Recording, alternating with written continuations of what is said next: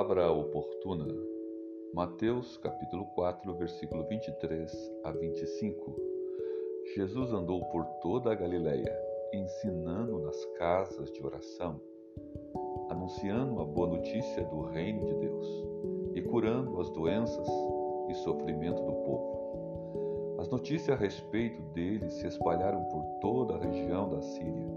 Por isso o povo levava a Jesus pessoas que sofriam de várias doenças e de todos os tipos de males, isto é, pessoas dominadas por demônios, epiléticos e paralíticos, e ele curava todos.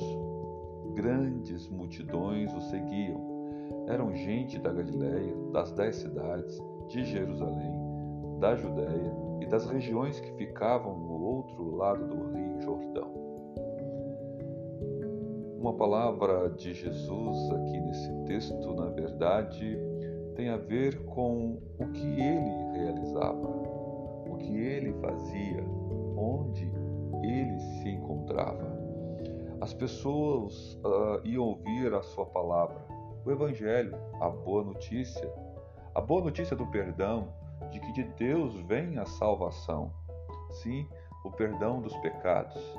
A mensagem do arrependimento leva as pessoas a confessarem os seus pecados porque o Espírito Santo convence a cada um de nós que somos pecadores.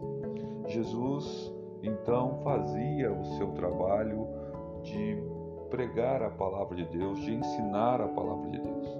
Mas note, ele ensinava nas casas de oração, as sinagogas, os antigos templos locais em cada lugar, onde não havia o templo central aonde se encontrava aquela congregação dos judeus ali, Jesus estava presente, indo à casa do Pai.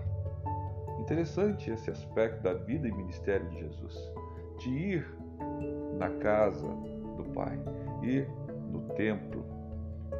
E interessante as pessoas estarem ali levando outras que estavam enfermas para serem curadas, para ouvir a palavra de Deus, sim, mas também para serem curadas curadas das suas chagas, das suas doenças, das suas enfermidades. Sim, perdoadas dos seus pecados.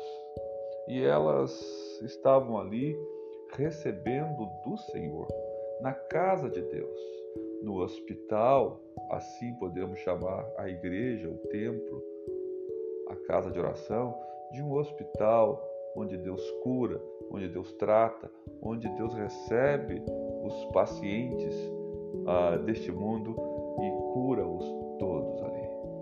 Sim, queridos, ir à casa de Deus é algo que Jesus sempre fez, sempre esteve presente. E, e ali ele produziu, fez, realizou muitos milagres. Quando lemos essa palavra, vemos como Jesus operou sinais e maravilhas no meio do povo, reunidos ali no templo, onde enfermos eram levados, doentes eram levados, endemoniados, pessoas que tinham toda a sorte de doença. Assim, querido, nós não podemos nos ausentar do templo, nós não podemos ficar fora de onde Jesus está. Não é somente ficarmos distantes e acharmos que estamos levando uma vida espiritual sadia. Mas para sermos sadios, temos que estar junto ao povo de Deus, junto a Jesus.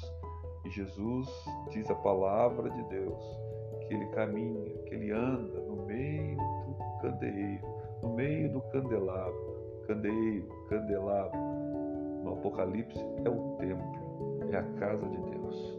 Ele está no nosso meio, querido, e Ele opera maravilhas. Venha participar da casa de Deus. Venha experimentar de Jesus a alegria maior do seu povo. Venha estar no meio do povo de Deus e venha celebrar Jesus pelas grandes bênçãos, os grandes milagres, os grandes feitos e pela poderosa salvação que Ele nos deu. Sim, venha celebrar Jesus antes da sua volta, aqui, neste momento de vida que você tem, para que depois, no futuro, lá na frente, quando Ele te chamar, nos chamar na Sua presença, todos nós o louvaremos, o adoraremos. Portanto, passe um tempo com Ele nessa vida para passar a eternidade com Ele.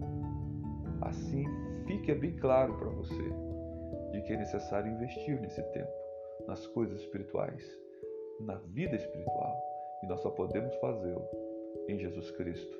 E nós só podemos fazê-lo junto ao seu povo, estando juntos, estamos não apartados, não longe, não distantes, mas juntos com o povo de Deus. Esse é um convite da palavra de Deus desta manhã, nesse dia, nessa tarde, nessa noite, para você neste tempo de Deus. Uma palavra oportuna.